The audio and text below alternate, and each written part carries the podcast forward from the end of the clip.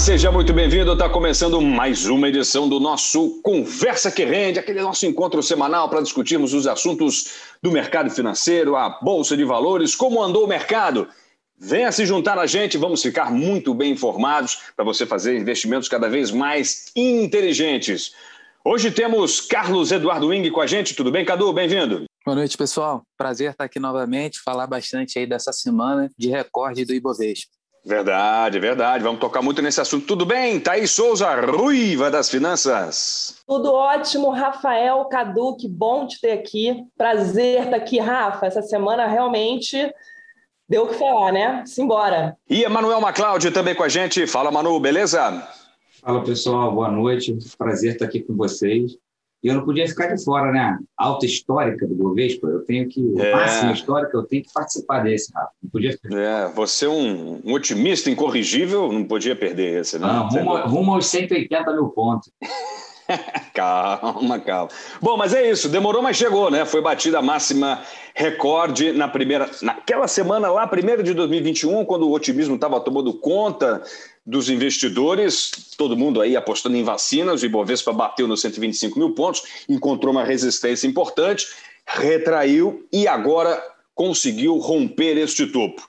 É, tivemos a máxima chegando a 125.561 pontos, superando patamares históricos de até então 125.077 pontos. E a gente vai discutir o que levou a Bolsa a escalar em níveis em precedentes na história, né? Será que é uma alta consistente? Tivemos a semana fechando em 2,42%, claro que em alta, e o último pregão, nessa última sexta-feira, dia 28 de maio, subiu 0,96%. Cadu, como é que você analisou essa semana? Quais são os fatores que levaram de fato a Bolsa a atingir esse patamar histórico? E será que o otimismo, que agora todo mundo está querendo entrar na Bolsa, né? Todo mundo agora manda mensagem: eu vou comprar, eu vou comprar. Será que é hora de comprar? Como lidar com esse otimismo, hein, Cadu? Vamos lá, vamos fazer um giro aí da semana, falar um pouquinho do, dos principais acontecimentos. Acho que tinha bastante coisa no radar que influenciou aí o comportamento. A gente teve uma semana ainda volátil e no finalzinho aí, né, hoje principalmente, ontem, hoje aí a bolsa fechando positivo na semana e encerrando basicamente, aí a gente pode já considerar o encerramento do, do mês, ainda tem segunda-feira, mas provavelmente aí encerrando o mês positivo, né? A gente está acumulado aí em 5%, quase 6%, uh, ah, e no ano a gente já virou para positivo também. Então, basicamente, início da semana a gente teve, né, como tradicionalmente, o relatório Fox ali na segunda-feira, trazendo a expectativa em relação à taxa de juros e inflação. As duas foram novamente corrigidas para cima, inflação aí agora projetada pela sétima vez consecutiva, superando ali 5,25 ao mesmo tempo que a perspectiva para o PIB para 2021 também uma leve melhora, agora aí um crescimento estimado de 3,52 no ano. É, é, é, sempre bom a gente ficar de olho aí nessa perspectiva, principalmente falando ali da, da inflação, né? Que, que pode mudar aí a dinâmica em relação à taxa de juros. Eu vou falar disso daí um pouquinho mais à frente. É, nessa semana a gente teve né, o IPCA 15, é, o IPCA 15 é uma prévia da inflação oficial, então serve ali como principal indicador. Ele, ela teve uma alta de 0,44 em maio, ficou um pouquinho abaixo da previsão, né? a previsão era mais ou menos 0,54, é, e desacelerou em relação ao mês passado, que traz um certo alívio né, para a questão inflacionária né, e, obviamente, para a questão de, de taxa de juros.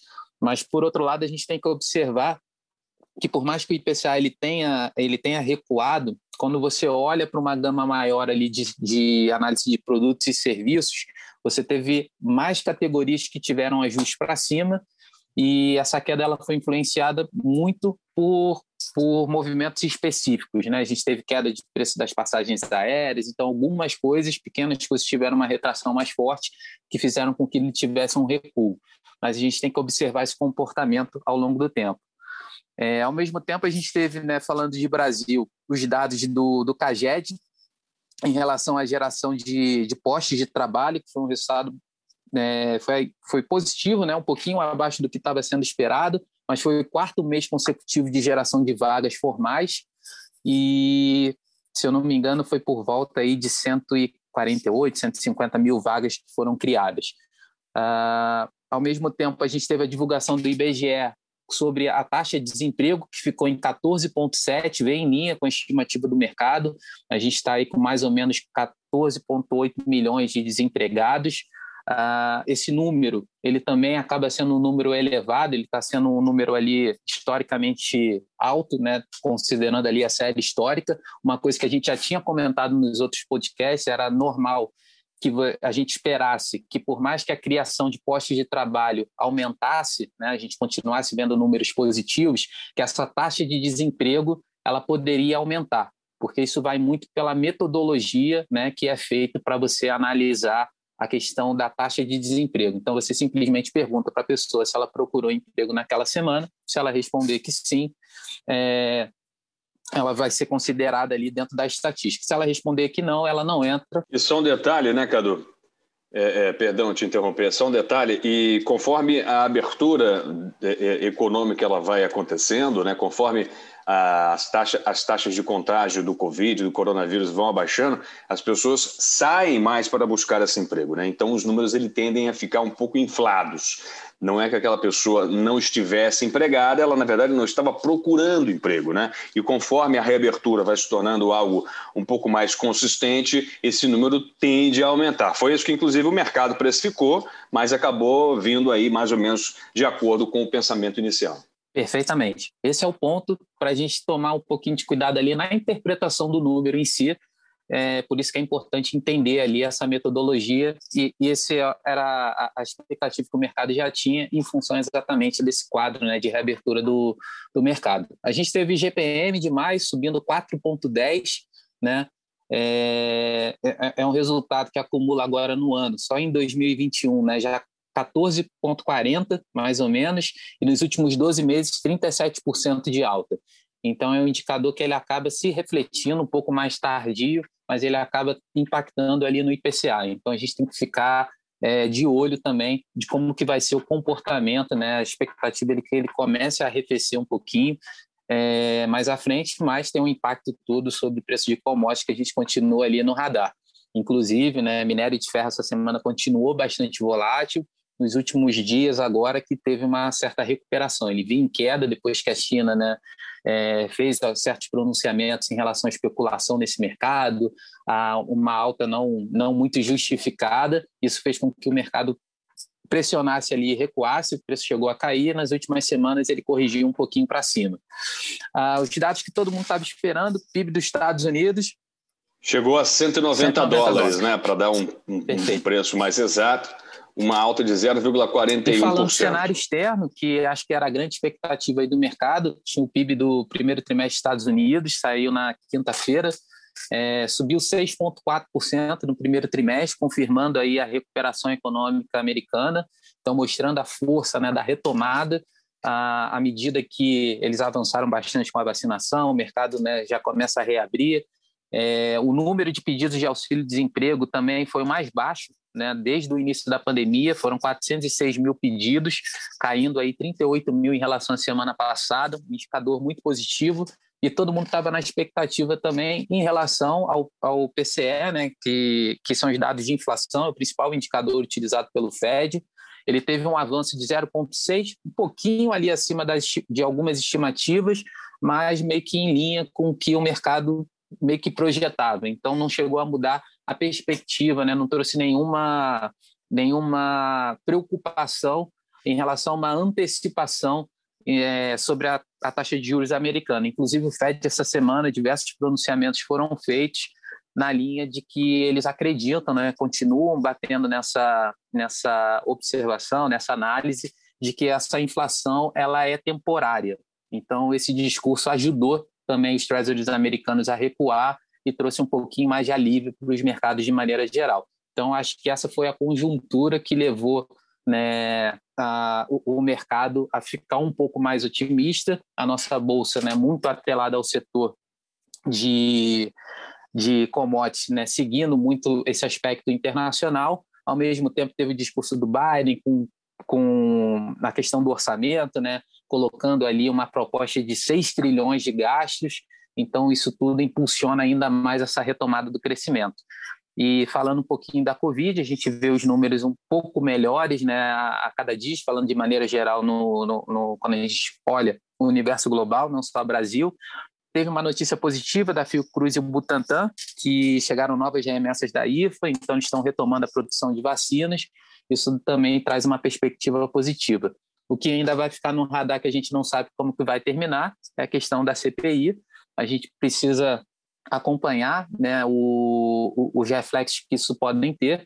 É, e uma outra questão que entra no radar do lado fiscal, o Paulo Guedes, no início da semana, se não me engano, né, junto com a equipe econômica, se cogitou, né, vem cogitando uma prorrogação do auxílio emergencial. Isso levanta um pouquinho da bandeira é, de alerta do lado fiscal. É, então, a gente tem que ver aí o que, que o, o, o, vai ser proposto mais à frente, como que vai ser feito esse tipo de medida, se falou até de um ajuste ali no Bolsa Família, né? existe essa preocupação com o lado fiscal que vai continuar no radar. É, Cadu, acho que vale, vale a pena a gente falar um pouquinho também, né, com essa retomada mundial, esse crescimento americano, e, e, não é só americano, né? Assim, você vê que a Europa essa semana divulgou dados de, de sentimento econômico, né? Quer dizer, atingiu a máxima. Né? Eles têm um índice de sentimento né, econômico que eles é, é, fazem essa medição, atingiu uma máxima aí dos últimos três anos, com, com o setor de serviço puxando, né?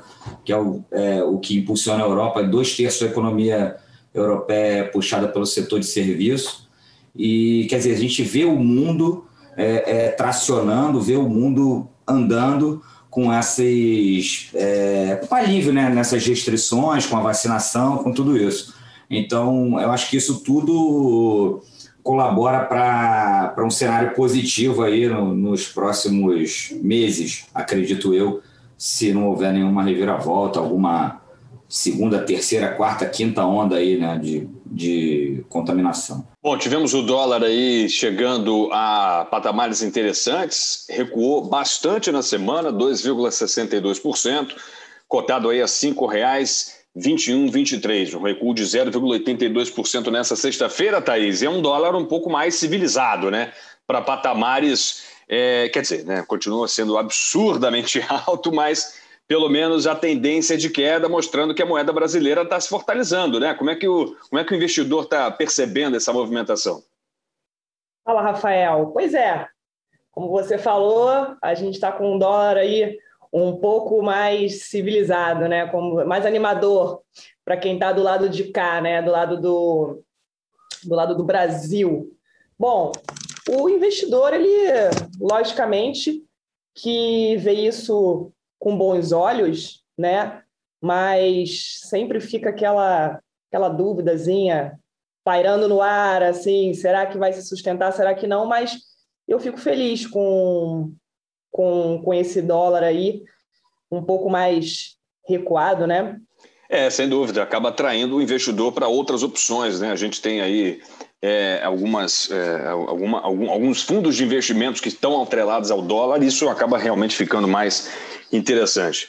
Cadu, esse movimento do dólar, você avalia que é um movimento mais sustentado, né? Ou seja, vamos começar a trabalhar com dólares em patamares próximos de 5,20, 5 baixo, ou não? É só uma, uma, uma euforia um pouco nova, justamente por esse crescimento econômico mundial um pouco mais forte? É, dólar é sempre difícil a gente fazer qualquer tipo de, de projeção aí de, de médio longo prazo. Uh, na minha percepção, é, a gente observou nas últimas semanas, né, nesse, no, no, mês de maio, a gente pode falar especificamente uma entrada de investidores estrangeiros e uma entrada muito para o mercado de renda variável, né, investimentos em ações. Eu acho que o, o mercado brasileiro. A bolsa dolarizada está muito barata, né? isso acaba atraindo mais os investidores. Né? Exato. Eu acho que esse alívio né, no, no, no cenário, essa preocupação inicial de que se fizesse um movimento de alta de juros. É algo que não vai acontecer no, no curtíssimo prazo, estou falando aí de um ano, um ano e meio, acho que esse cenário não vai mudar, o Banco Central Europeu deixou isso muito claro, a maior preocupação era em relação aos Estados Unidos e o FED está corroborando com esse discurso, aparentemente a política de juros pelo menos não deve mudar. O Caio até comentou na semana passada, se a gente tiver alguma mudança, ela vai estar muito mais voltada, num primeiro momento, para uma retirada de estímulos, que é uma redução ali na recompra desses títulos, na injeção de liquidez que ainda é feita mensalmente né, no, na, na, na economia. Uh, e, e, o lado do, do dólar em si, é, eu acho que ele vai continuar bem volátil, mas não vejo ele recuar muito, tá? Eu acho que o cenário de Brasil, essa questão política ainda vai mexer um pouquinho, vai adicionar aí uma pimentinha que vai manter esse risco do Brasil um pouquinho mais elevado. É, a gente tem é, essa questão da CPI, a gente tem ano que vem um ano eleitoral, eu acho que não é nada que vai mudar a direção de maneira significativa para o mercado. Né? Eu acho que a gente vai seguir muito atrelado com o cenário externo, mas ainda assim vai ter um prêmio de risco ali adicional. Acho que o dólar ainda vai ficar um pouquinho impressionado. Eu não, eu não imagino dólar abaixo de cinco reais. Tá? Se alguém for perguntar se eu acho que o dólar vai para baixo, eu acredito que não. Ele vai oscilar ali, mas ainda vai se manter em cinco e alguma coisa, pelo menos até o final do ano e provavelmente até meio do ano que vem ali, eu, eu pelo menos sou, sou dessa linha. É, se não baixar agora, vai demorar para baixar, porque ano Exato. que vem tem eleições, a gente sabe o risco que isso gera e leva para o mercado. Aquela viagem, então, o Manu, que a gente estava programando, então vai ter que ser mais cara, é isso? É, Rafa, eu, eu acho que, que ela vai ser mais cara mesmo, porque eu concordo com o Cadu, é, com toda essa instabilidade que a gente tem aqui, aí você tem CPI, tudo isso, né, ano eleitoral, mas teve um, um fator que a gente precisa chamar a atenção também, que foi a inflação nos Estados Unidos, né, que apesar de, de todo esse crescimento econômico, de tudo isso que está acontecendo lá, é, a inflação lá está alta, né, e uma das formas de você controlar a inflação é subir juros, né, é o que está acontecendo aqui no Brasil, a gente está vendo essa, essa escalada da nossa taxa de juros para controle é, inflacionário. E o que, que acontece? Os Estados Unidos está com uma inflação que eles nunca tiveram. Assim, é, é tá em, em, em recordes históricos. Então, assim, esse é até o 3,5%, né? Veio realmente bem acima, inclusive acima do que o Jerome Powell, presidente do Fed, projetava e indica como inflação saudável, girando na casa dos 2%, ou seja, está aí em 3,5%. Então é realmente para acender os alertas. Pois é, e aí com isso o que, que acontece? É, se o, o Banco Central americano resolver mexer nessa taxa de juros, isso impacta aqui também, né, de forma, porque aí você deixa de, de ser um canalizador, quer dizer, para de entrar tanto dólar aqui, e aí, obviamente, a, a, a, o nosso câmbio começa a subir, né? Então, eu acredito também nisso daí, Cadu. Eu acho que a gente vai ficar com dólar aí eh, por volta dos 5, 5,20 que a gente está hoje, né? Eu acho que não tem muito espaço para cair, mas o dólar já já deixou muito economista aí envergonhado, né? Então o dólar é sempre uma incógnita. Envergonhado e sem emprego, né? É verdade, eu não me atrevo aí a fazer muita aposta.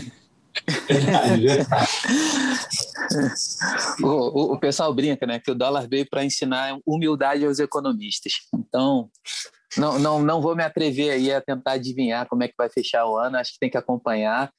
Uh, por outro lado, tem, tem um, um, aspecto positivo, né? Até saiu dados dessa semana, pelo menos o setor de turismo ainda está um pouco devagar, mas a parte de aviação, pelo menos doméstica, tem aumentado o número de, de passageiros, né? Então, conforme essa vacinação vai avançando, uma coisa que até a Thaís comentou em outros podcasts com a gente aqui, né? Quando a gente comentou ali de algumas áreas, o que, que a gente apostaria. Ela falou do setor de turismo, falou do setor de aviação. Se especula agora até uma. Saiu essa semana, né? Uma especulação entre Azul comprar a Latam.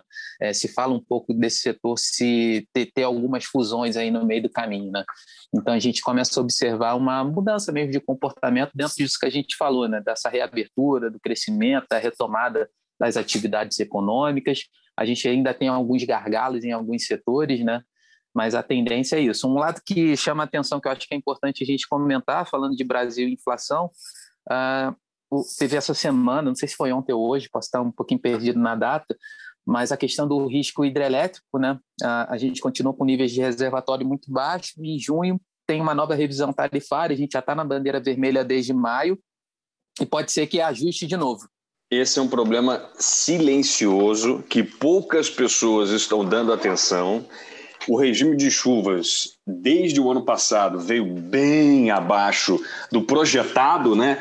Porque assim, as hidrelétricas elas fazem uma projeção do regime de chuvas. A gente teve aquela crise hídrica lá por 2014, 2013, que atingiu 2015. realmente por aí, exa exato, exatamente. É, não, não, eu, eu, digo, eu digo mais recente, né? O apagão foi lá no governo Fernando Henrique em 2001.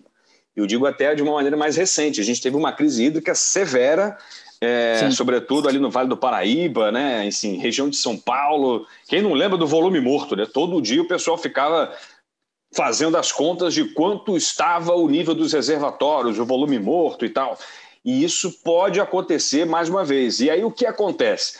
As usinas termoelétricas elas são acionadas e a geração de energia a partir das termoelétricas é mais cara e aí o modelo de produção econômica do Brasil fica mais caro como um todo. Aí você junta uma gasolina já alta e uma geração de energia também alta, pode ter uma explosão, uma bomba inflacionária aí no curto prazo. É importante. E isso Exato. é uma coisa que vem sendo muito pouco falada e é, foi muito pertinente uhum. você trazer essa, é, a gente, tá, já está na bandeira vermelha, né? É, desde o início de maio. É, é, a ANEL lá, que é a Agência Nacional lá de Energia Elétrica, já mudou né, a bandeira para a bandeira vermelha desde o do início de maio. Quer dizer, tá todo mundo chegando em casa falando para as crianças, ó, desliga o ar aí, apaga a luz, que o negócio está ficando feio, né? Então, e a bandeira vermelha ela tem dois níveis, ela tem nível 1 e nível 2. A gente está na bandeira vermelha nível 1. Ela adiciona mais ou menos, não vou saber de cabeça, mas é por volta de uns R$ reais aí por cada 100 kW. O nível 2 já vai para 6. E o que, que acontece? Tem, tem dois casos né, que, que esse setor acaba sendo prejudicado. Eu, eu não tenho muita noção hoje em dia, não sei se mudou. É, eu fiz uma matéria na, na faculdade, né, que era Economia de Energia, então estudei bastante essa área a gente tinha basicamente do parque é, elétrico no Brasil, né, 70% era energia hidrelétrica. Talvez hoje esse percentual seja um pouquinho menor, mas não vai ser também muito longe disso, não. Talvez 60%, não tem, não tem um número hoje atualizado. Com Belo Monte, Cadu, chegou até aumentar esse patamar. Se eu não me engano, rompeu Aumentou? aí os 80%. É. Se não me engano, é. posso até consultar mas a, a, construção de Belo Monte, né, enfim, que foi até muito polêmica, ela fez com que o Brasil tivesse uma matriz energética praticamente livre de carbono, né? 80, 85% eram de fontes renováveis e de fontes hidroelétricas. É, e, e, o, quando a gente vai olhar assim para o crescimento, que o pessoal tem feito muito de investimento, é um investimento em energia eólica, energia solar, principalmente eólica, né, que tem ali uma participação até um pouquinho mais relevante. Só que você tem uma dificuldade na distribuição e para você fazer o que a gente chama de despacho, né, você acionar. Quando você fica com, com, com um volume ali menor né, de produção, potencial menor de produção nas hidrelétricas, você faz exatamente o que o Rafa falou, você vai lá e despacha uma termoelétrica, o custo da geração de energia de uma termoelétrica é muito maior, né, e esse, esse custo maior ele é repassado. Né? E, obviamente, você falando de energia, você tem um efeito em cadeia da, dessa inflação. Uh, e eu, o Cadu, rapidamente te interrompendo, ó, nesse, a gente tem 82% da energia elétrica produzida no Brasil vindo das fontes hidroelétricas. Ah, São 140 usinas em funcionamento para a produção de eletricidade. Pois é, energia hidráulica é a fonte renovável mais utilizada. Depois temos biomassa, eólica, solar. Exato. Solar, infelizmente, ainda muito, muito pequena, né? dado o imenso território brasileiro, apenas 0,01% da energia é por produção fotovoltaica. É. E, e, essa mudança, né, que pode ocorrer já no, na semana que vem, né, a partir de junho, não sei se vai mudar para a bandeira vermelha 2, é, isso pode adicionar uma, um cálculo que talvez não esteja ali muito previsto pelo mercado na, na questão da inflação. Então, a gente tem que ficar de olho aí nessa questão uh, de como que, que, que, vai ser ao longo do ano. A gente está saindo, né? O período de chuvas ali ele vai normalmente até abril, então a gente já passou, a gente está entrando no período né, de mais, mais seco, digamos assim e só volta lá para o final do ano, quando começa a chegar ali o novo período de chuvas, acho que novembro, dezembro ali, que retoma essa, né, esse ciclo ali é, hídrico para você ter uma expectativa né, de maior produção. Então, é, é, uma coisa de ficar de olho. Né? E conforme cai o, o volume também das represas, na verdade, a, a quantidade de água ali muda também a capacidade de produção. Então, quando você tem um volume de água mais baixo, o potencial de produção fica menor. Então, você tem um, um outro efeito que não é muito bem calculado. E acho que é um ponto relevante aí para a gente olhar nas próximas, nos próximos meses aí como é que vai ser. Thaís, e aí como é que o investidor começa a olhar para a sua carteira? Né? A gente tem uma bolsa batendo recordes, a gente tem uma renda fixa ainda tímida. É realmente o momento para apostar em bolsa, para colocar o dinheirinho já para pensar no próximo ciclo de alta? Eu que sou um cara que lido mais com análise técnica, já estou traçando meu Fibonacci aqui para saber qual que é o próximo 61.8 pois é, Rafael. Então, é, isso é uma coisa que de, de, é, é, divide né, opiniões, assim, porque eu estava vendo, não sei onde que eu vi hoje, que existem especialistas que, que acreditam que a Bolsa bate 130 mil pontos esse ano. Né? Então, para quem acredita nisso, então a Bolsa ainda está barata e vale a pena se posicionar, né? com muita atenção aí para o setor de hidrelétricas. Né? É, mas para quem acredita que, que isso não vai acontecer, talvez seja um momento de reduzir um pouco né, a, a, o apetite, a posição em algumas coisas. É isso que eu ia te perguntar, né, Thaís? A gente tem é, é, é um pensamento muito eu diria, automatizado. Opa, está subindo bolsa, vou comprar bolsa. Mas é o contrário, né? A gente já deveria estar posicionado em bolsa. E, na verdade, é hora de você se desposicionar, de você quase que auferir aquele lucro né? e trocar um pouco a sua base de investimento. Às vezes o momento, o timing é o contrário né? do que a gente está acostumado e quase que um pensamento automático para a gente poder investir de uma maneira mais inteligente, né? Exatamente, Rafael, você tocou num ponto assim bem importante, né? O brasileiro, com relação à bolsa de valores, ele é um pouco assim, ele é como se você falasse, olha, tá rolando uma festa muito boa ali, tá começando agora, tá demais, e o momento de entrar é esse. E aí o brasileiro fica um pouco assim: hum, será que a gente vai? Será que eu vou? Será que eu não vou? Ah, mas eu estou achando a entrada meio cara e tal. E ele fica pensando, pensando, pensando. E aí, na hora que ele entra, né? Ele entra praticamente para apagar a luz. então, é, é um pouco assim, né? A gente tem realmente esse, esse, esse pensamento, essa tendência né, de só entrar quando a bolsa tá, tá subindo, né? E, e, acaba ficando chateado porque entra e aí a bolsa entra no momento de correção, porque não existe alta infinita, né? Ela tem correção. Exatamente, e aí fica chateado, né? Poxa, eu coloquei meu dinheiro lá e tal. E também tem uma outra coisa que eu até chamei atenção na minha rede social outro dia, que é justamente para essa coisa da tendência do momento, né? Então, por exemplo, uh, eu já comecei a ver isso, já, já comecei a receber alguns telefonemas, alguns WhatsApp, mensagens de WhatsApp de clientes falando: ah, então, bolsa, e vamos diversificar, e vamos. Calma, calma aí, sabe? Eu sei que semana que vem vou receber muito mais. E, e, a gente não pode realmente querer concentrar muito né, os nossos ovos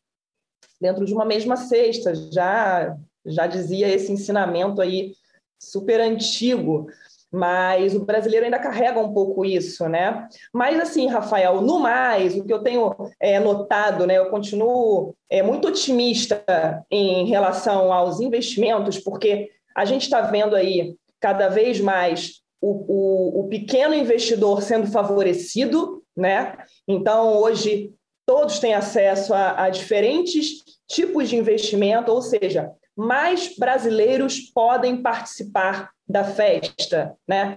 A gente vê as, as empresas privadas se financiando através da renda fixa do crédito privado, né? Então, quem tem apetite a isso acaba aproveitando, porque as taxas estão muito mais atrativas do que estavam há um ano, dois anos atrás, né? E a gente tem aí a Bolsa, né? Que para alguns é hora de realizar alguns lucros e para outros é hora de fazer aí a sua fezinha, né? Porque se acredita que vai chegar a 130, então tá barata ainda.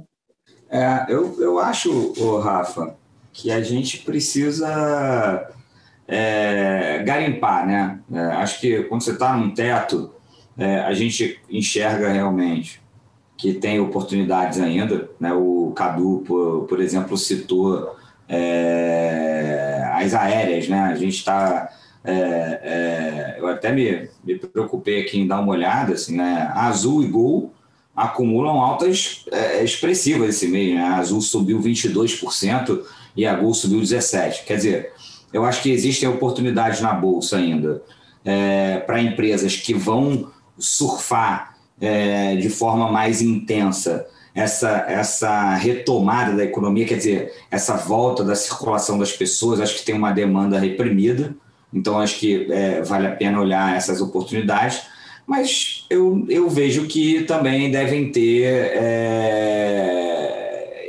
algumas ações que já estão em ponto de realização, né, que você já deve fazer. E, além disso, é, a curva de juros ela abriu bastante. Né? Então, na hora de montar um portfólio, com, a, com as taxas de juros que a gente está conseguindo acessar, você está pegando título aí com vencimento é, é, no final do ano que vem, é, é início de 2023, pagando 9% ao ano. Quase 10%. É, exatamente, né? 9,2%, é, é, títulos de renda fixa.